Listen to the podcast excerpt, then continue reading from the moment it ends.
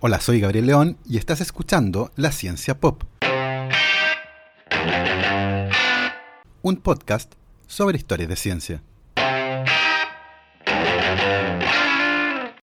La regulación de la ingesta de comida y las sensaciones de hambre o saciedad dependen de la integración de señales metabólicas en una estructura del cerebro llamada hipotálamo. El funcionamiento de este circuito depende del estado energético de un animal, pero recientemente hemos aprendido que a veces no es necesario comer para que el cerebro apague la señal que nos induce a buscar comida. En el capítulo de hoy hablaremos de comida y cómo el cerebro regula la ingesta de calorías. Escarbaremos en la glotonería de los perros labradores y les contaré la historia de la persona más hambrienta que ha vivido. Y como siempre, agradezco el apoyo de Sebastián Toledo, Alberto Montt y Laura, Claudia D'Alenson, Diego Molina, Macarena Vergara, Pedro Maldonado, Hernán y Lucas Castillo, Chuchurex, Miriam Morales, Ana Lucía Luna, Cristian Subiabre, Fernanda Aguirre, Romina Mationi, Patricio Marileo, Simón Castillo Riedemann, Diego Socias, Luciano Cisterna, Ricardo Yáñez, Fernando Montenegro, Matías van der Straten, Sergio Espinosa, Carlos Zamora, Francisco Soto, Manuel Morales, la familia Flores Noguer, Daniela Allendez, Fernando Rode, Giuseppe Carufo, la familia Helfman von de Sauer, Nicolás Martínez, Felipe Mazanes, Nicolás Cabello y Domingo Zamora. Muchísimas gracias a todos.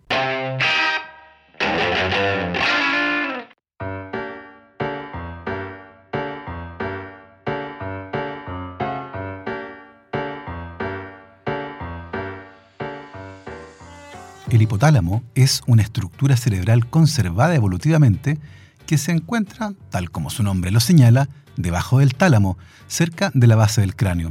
El hipotálamo regula varias funciones básicas de un organismo, como la mantención de la temperatura corporal, la sed, las emociones, la reproducción y el apetito.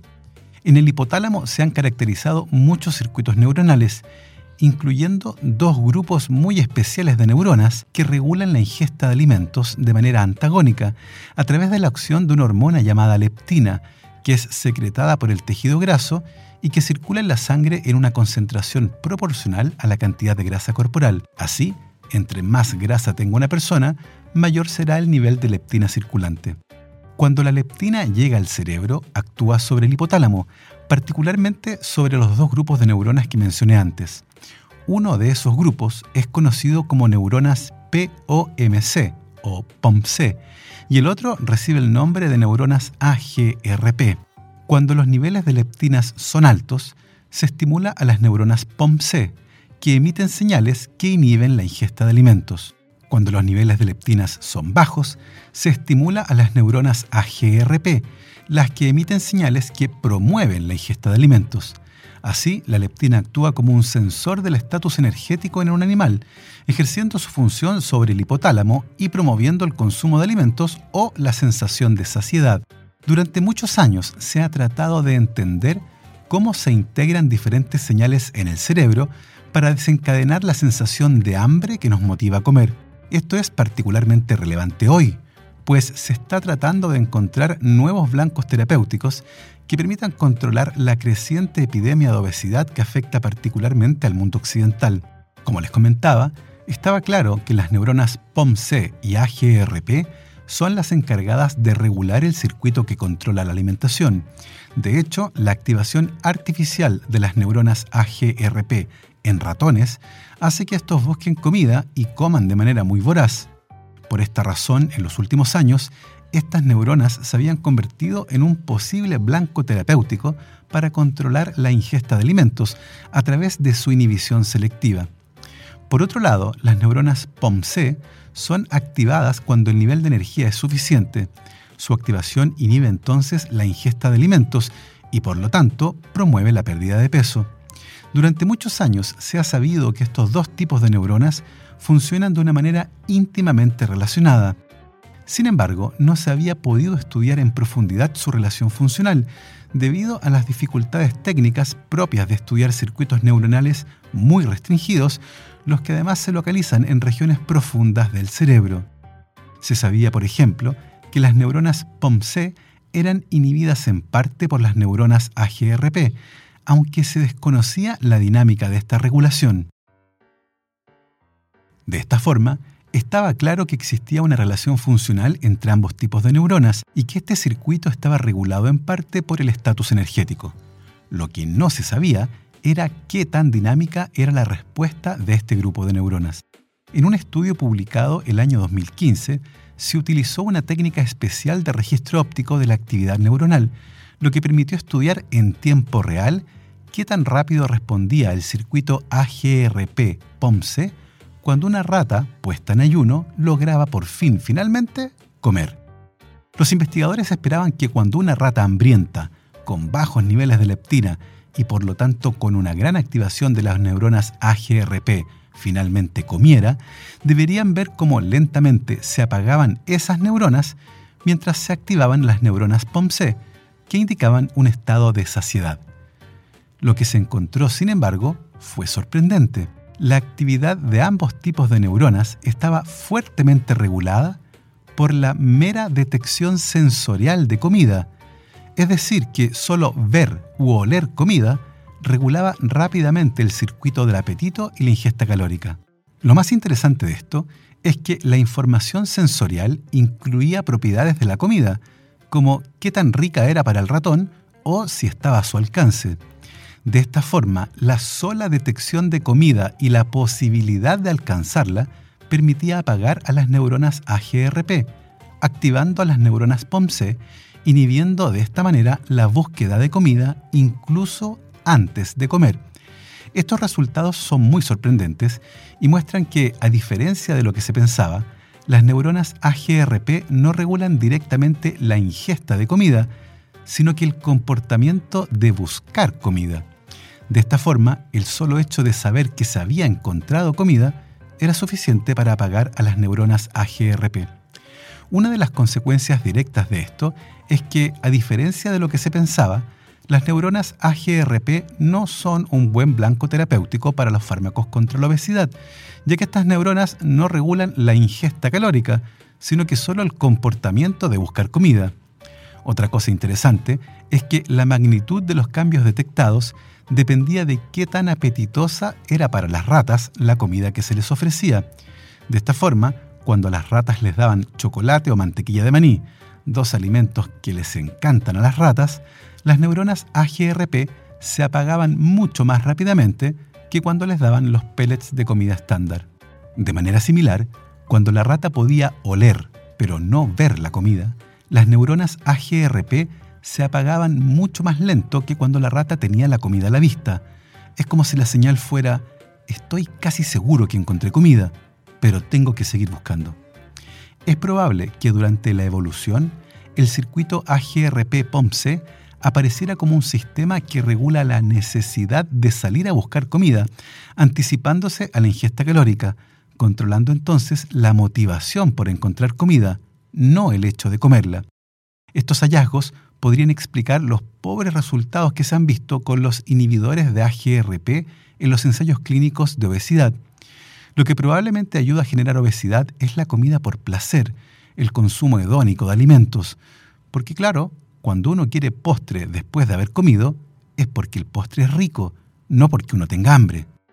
Este descubrimiento ciertamente cambia la aproximación terapéutica que se había iniciado sobre las neuronas AGRP, ya que lo que se estaba haciendo en buenos términos era manipular la decisión de ir a conseguir comida, no necesariamente la decisión de comer un poco más. Y claro, cuando la comida está tan a mano como ahora, pierde relevancia regular el impulso por salir a buscar comida. Otro aspecto interesante es que estudios anteriores sugieren que recordar una comida cuando se tiene hambre puede disminuir la sensación de apetito. Estos dos hallazgos podrían estar relacionados y sugieren que existen componentes psicológicos que fuertemente regulan nuestra necesidad de buscar comida y comerla. Esto podría tal vez explicar la costumbre que tienen algunos, como quien les habla, de hablar insistentemente de comida mientras comen, lo que tal vez podría reforzar el recuerdo de haber comido y contribuir de esta forma a generar más rápidamente la sensación de saciedad. También podría explicar ese curioso fenómeno que ocurre cuando cocinamos una comida muy rica y al terminar de cocinar, descubrimos con algo de desazón que ya no tenemos tanta hambre.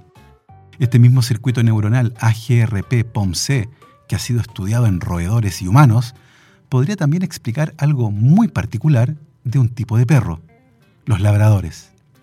Si alguna vez han tenido un perro labrador, muy probablemente conocen uno de los rasgos más notables de esta raza, su implacable apetito. Los labradores son conocidos por devorar casi cualquier cosa, desde calcetines hasta rocas, y dada la oportunidad, son capaces de comerse a sí mismos, eso por supuesto en sentido figurado. Según algunas estimaciones, casi el 60% de todos los perros labradores del mundo tienen sobrepeso u obesidad. De hecho, el dudoso honor de ser nombrada la mascota más gorda de Gran Bretaña fue a un labrador de 80 kilos llamado Alfie, que era descrito de manera muy poco halagüeña como una enorme mancha peluda con una pierna en cada esquina. ¿Es un defecto de carácter? ¿Son glotones incorregibles? Científicos de la Universidad de Cambridge dicen que no, los labradores sencillamente no pueden evitarlo, porque aparentemente se trata de algo que está en sus genes. Los investigadores que estudiaron a 310 labradores encontraron que a muchos de ellos les faltaba la totalidad o parte de un gen que es esencial para el correcto funcionamiento de las neuronas POMC, que como ya saben son las que regulan el apetito. Sin él, los perros no saben cuándo han tenido suficiente comida, así que siguen comiendo y comiendo, y comiendo, y comiendo. El mismo gen defectuoso en los labradores está presente en los seres humanos, y aunque los casos son muy raros, hay personas obesas con una deficiencia genética similar. Este estudio nos recuerda que en los animales, humanos incluidos, la obesidad puede ser un problema que va mucho más allá de la voluntad, y al menos en algunos casos podría vincularse a ciertos circuitos neuronales. Esto evidentemente no quiere decir que la obesidad sea un problema sin solución, pero reconocer que se trata de un problema complejo puede, por una parte, ayudar a redirigir las estrategias terapéuticas y, por otro lado, a ver el problema de la obesidad como uno complejo y que no depende siempre sencillamente de cerrar la boca, algo que suena fácil, pero que muchas veces cuesta muchísimo. Una derivada interesante de este entuerto genético y la manía por comer de los labradores es que podría explicar al menos en parte por qué estos perros son fáciles de entrenar como perros de servicio. Están más dispuestos a trabajar y a aprender a hacer una tarea porque entre ceja y ceja tienen una recompensa que se pueden comer. Los investigadores creen que la mutación en los labradores y que también está presente en otros perros emparentados, como los retrievers de pelo liso, surgió en una raza conocida como perro de aguas de San Juan, que los pescadores utilizaban para recuperar las redes de las gélidas aguas de Terranova en el norte de Canadá.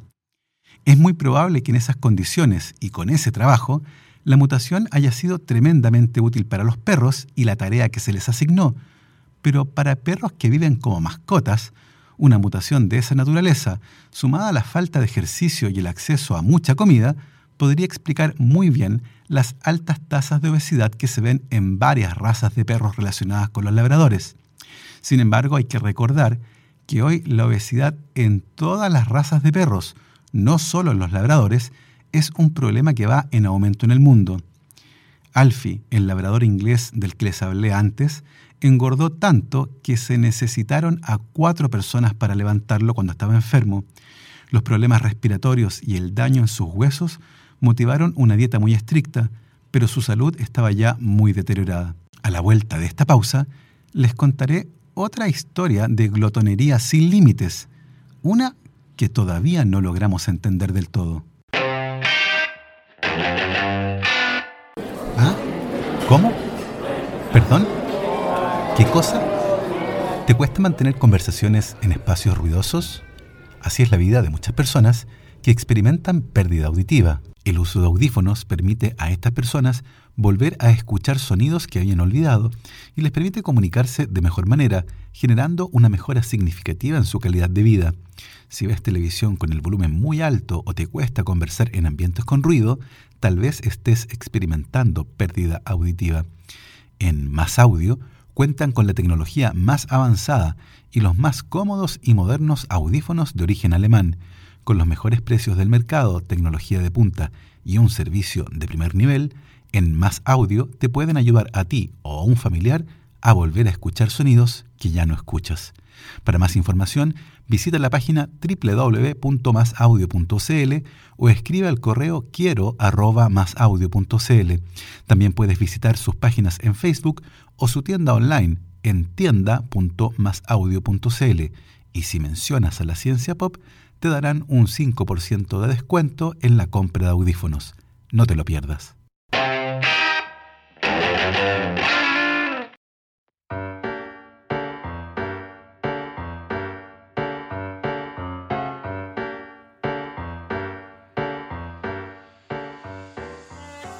La polifagia o hiperfagia es la ingesta de grandes cantidades de comida. Usualmente es una condición que, en el caso de los humanos, no representa por sí misma una patología, sino que es el síntoma de otra cosa. Alteraciones en el funcionamiento de la glándula tiroides pueden producir este fenómeno de querer comer sin parar, pero se han descrito una veintena de condiciones que se asocian con la hiperfagia. El día de hoy, Muchas de esas condiciones pueden ser diagnosticadas y tratadas, pero antiguamente eran totalmente incomprendidas y quienes eventualmente padecieron de alguna patología asociada con la hiperfagia fueron discriminados y tuvieron vidas muy duras, y algunos casos son realmente sorprendentes.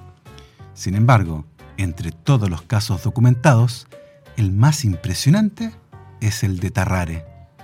La historia del francés Tarrare es una de las más extrañas de las que se tengan registros. No sabemos con certeza si Tarrare era su verdadero nombre. No sabemos exactamente dónde nació o qué año. No hay fotos de él, solo ilustraciones de cómo la gente cree que era. Lo que sí sabemos es que Tarrare tuvo hambre la mayor parte de su vida y podía comer cualquier cosa con tal de saciar su apetito. Literalmente cualquier cosa. Tarrare tenía una habilidad sobrehumana para comer, lo que finalmente y de manera tal vez poco sorprendente resultó en su muerte. Durante años, sus increíbles talentos cautivaron al público en toda Francia, país que recorrió como parte de un espectáculo de fenómenos. Pero Tarrare pasó sus últimos años buscando desesperadamente una cura para lo que parecía una maldición. En cualquier caso, esta es una historia que no querrán perderse, aunque muy probablemente sea una historia que no querrán escuchar mientras comen. Consideren eso una advertencia. Tarrare probablemente nació en la zona rural de Lyon, en Francia, en algún momento del año 1772. Era un niño muy delgado y de estatura media, pero su piel colgaba holgadamente alrededor de su cuerpo. Los relatos de aquella época señalan que Tarrare a veces era capaz de envolver la piel de su abdomen alrededor de su cintura. Esto probablemente estaba relacionado con los cambios que su cuerpo experimentaba cuando comía, ya que su vientre se dilataba de manera muy llamativa, como un globo enorme. También tenía mandíbulas anormalmente anchas, y según los relatos de aquella época, cuando abría la boca, la distancia entre la comisura de sus labios era de 10 centímetros. Aquí pueden hacer una pausa, ir por una regla y confirmar que se trataba de una boca enorme. Rápidamente, Tarrare se convirtió en una carga insostenible para sus padres, que no lograban satisfacer a su hijo con nada. Se trataba de un niño que estaba constantemente hambriento y simplemente no podían permitirse el lujo de darle de comer solo a él. A los 17 años, Tarrare pesaba 45 kilos y las historias que han llegado hasta nuestros días afirman que era capaz de comer su propio peso todos los días. Finalmente, Tarrare se vio obligado a abandonar su casa y se unió a un espectáculo de variedades itinerante que como acto de apertura tenía a Tarrare desafiando al público para que le diera cualquier cosa y él la comería, desde una alforja llena de manzanas a corchos de botellas de vino. Esto evidentemente dejaba al público muy sorprendido y rápidamente Tarrare se convirtió en la estrella del espectáculo. Otra cosa llamativa era que se decía que Tarrare emitía un olor muy especial y nauseabundo, hasta tal punto que no podía soportarse estando a unos 20 pasos de él. El olor, por cierto, se hacía más insoportable después de que Tarrare había comido, lo que además lo dejaba letárgico y apático. Muy pronto, Tarrare comenzó a trabajar por su cuenta como artista callejero, en un acto en el que él era solista. Encontró público en las calles de París y tuvo mucho éxito, aunque en algún momento alrededor del año 1788 sufrió una obstrucción intestinal. Fue tratado con laxantes en un hospital local e hizo una recuperación completa, recuperación que trató de demostrar ofreciéndose a comer el reloj de su cirujano. La vida de Tarrare cambió drásticamente cuando estalló la guerra de la Primera Coalición en 1792 y se unió al ejército revolucionario francés, donde rápidamente se convirtió en un problema para los oficiales al mando. Las raciones militares normales eran muy ineficaces para frenar el apetito masivo de Tarrare, quien comía el equivalente de cuatro raciones de comida, lo que evidentemente tampoco era suficiente para él, por lo que se comía los restos de comida que dejaban sus compañeros para intentar saciar su hambre infinita. Aún así, la falta de comida le pasó la cuenta y fue internado en el hospital por un cuadro de cansancio extremo. En el hospital, el apetito de Tarrare no disminuyó, y un día, en presencia del médico jefe del ejército, agarró por el cuello y las patas a un gran gato vivo, le rasgó el abdomen con los dientes, se tomó la sangre y lo devoró sin dejar nada más que los huesos. Media hora después de esto, vomitó la piel y el pelo del gato. Tarrare también comía serpientes y anguilas, casi sin masticarlas. Un día se comió la comida de 15 personas, después de lo cual su vientre, comúnmente lacio y arrugado, se distendió para quedar como un enorme globo. Luego de eso, Tarrare durmió hasta el día siguiente. Evidentemente era cosa de tiempo hasta que alguien pensara en una aplicación militar para el talento trágalo todo de Tarrare. Para esto, el cirujano en jefe del hospital donde estaba internado le hizo tragar un estuche de madera pequeño que contenía un trozo de papel en blanco. Después de unas 13 horas, la caja de madera completó intacta el recorrido por el sistema digestivo de Tarrare, siendo recuperada la hoja en blanco. El general en jefe hizo que lo llevaran a su presencia y después de haber devorado casi 13 kilos de hígado crudo, Tarrare volvió a tragar la caja de madera en la que ahora estaba colocada una carta dirigida a un oficial francés que había sido tomado prisionero. Su primera misión fue un éxito y fue recompensado con varios kilos de vísceras de toro, una recompensa que muy probablemente solo él podría apreciar. Más tarde a Tarrare le dieron una segunda misión, esta vez en territorio prusiano, pero los generales franceses no tomaron en cuenta el hecho de que su espía no hablaba una gota de alemán. Al ser interrogado, Tarrare despertó las sospechas y rápidamente fue capturado por las fuerzas prusianas. Más tarde, cuando llegó la hora de expulsar la caja de madera, Tarrare decidió tragarla nuevamente para evitar así un castigo mayor por estar haciendo labores de espionaje. Ese incidente tuvo un profundo efecto en Tarrare, quien al ser liberado regresó al hospital militar, desesperado por una cura para su hambre de toda la vida. El varón Percy, cirujano jefe del hospital, accedió a ayudarlo. Inicialmente, Tarrare fue tratado con medicamentos comunes de la época, incluyendo opio y vinagre blanco. Cuando estos fallaron, Percy pasó a curas más novedosas, incluyendo grandes cantidades de huevos cocidos o una dieta controlada. Tarrare, impulsado por su hambre, solía escaparse del hospital para luchar contra los perros por los restos de comida en los callejones. Por aquella época, un tratamiento médico muy utilizado eran las sangrías, que no es vino tinto frío con frutas, sino que consistía básicamente en pinchar una vena para eliminar cierta cantidad de sangre, buscando restablecer el balance corporal. Tarrare fue sorprendido por el personal del hospital bebiéndose la sangre de las sangrías y en una ocasión habría sido sorprendido comiéndose un cadáver en la morgue. El punto final de la estadía de Tarrare en el hospital ocurrió cuando un niño de 14 meses se perdió mientras estaba internado y muchos pensaron que Tarrare se lo había comido. Cuatro años más tarde, Percy fue notificado de que Tarrare estaba internado en un hospital en Versalles, donde estaba gravemente enfermo debido a que, según él mismo, se había comido un tenedor de oro dos años antes. Percy fue a Versalles y descubrió que el tenedor no tenía nada que ver con la enfermedad de Tarrare, lo que tenía era tuberculosis. Un mes después su salud empeoró de manera drástica y finalmente Tarrare murió en 1798 a los 26 años. A pesar de que existía una gran curiosidad por esa época por entender lo que ocurría con Tarrare, su cuerpo rápidamente se empezó a descomponer y la mayoría de los médicos se negó a hacerle una autopsia. Sin embargo, uno de ellos, el mismo que notificó a Percy, decidió hacer la autopsia. Tarrare tenía el esófago anormalmente ancho y cuando su boca estaba abierta, se formaba una suerte de canal muy amplio que iba a dar directamente a su estómago, el que era enorme, estaba lleno de úlceras y ocupaba la mayor parte de la cavidad abdominal. El hígado de Tarrare estaba lleno de grasa y era enorme, lo mismo que la vesícula biliar. Ah, y por supuesto, no había rastros de un tenedor de oro. El cuerpo de Tarrare presentaba además una avanzada septicemia y el olor putrefacto hizo que la autopsia terminara rápidamente. Está claro que Tarrare tenía algún tipo de polifagia de origen muy complejo, probablemente derivada de una conjunción de factores. Se cree que uno de esos factores pudo haber sido el hipertiroidismo, una condición que aumenta el metabolismo y se asocia con sudoración excesiva y pelo delgado, características que coinciden con las descripciones de Tarrare.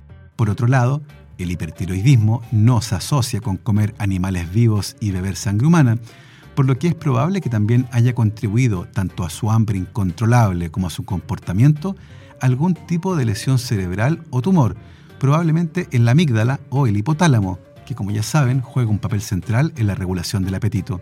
Jan Bondenson es un historiador médico de la Universidad de Cardiff, en Gales, y ha escrito un libro sobre Tarrare y otras rarezas médicas. Según Bondenson, es probable que no volvamos a ver nada como él.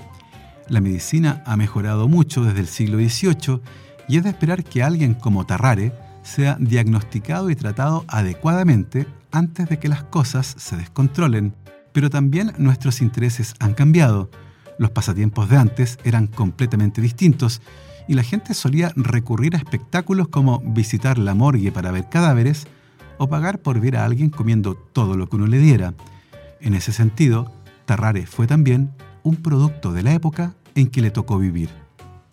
Y bueno, así hemos llegado al final de este curioso camino por la comida y el hambre. Espero que hayan encontrado interesante esta historia. Nosotros nos volvemos a encontrar la próxima semana para el último capítulo de la primera temporada de la Ciencia Pop. Como siempre, agradezco a todos los que escuchan estas historias. Les recuerdo que me encuentran en redes sociales como arroba Gabo Tuitero, tanto en Twitter como Instagram. Y como siempre, recuerden lavarse las manos, usen su mascarilla y que la ciencia los acompañe.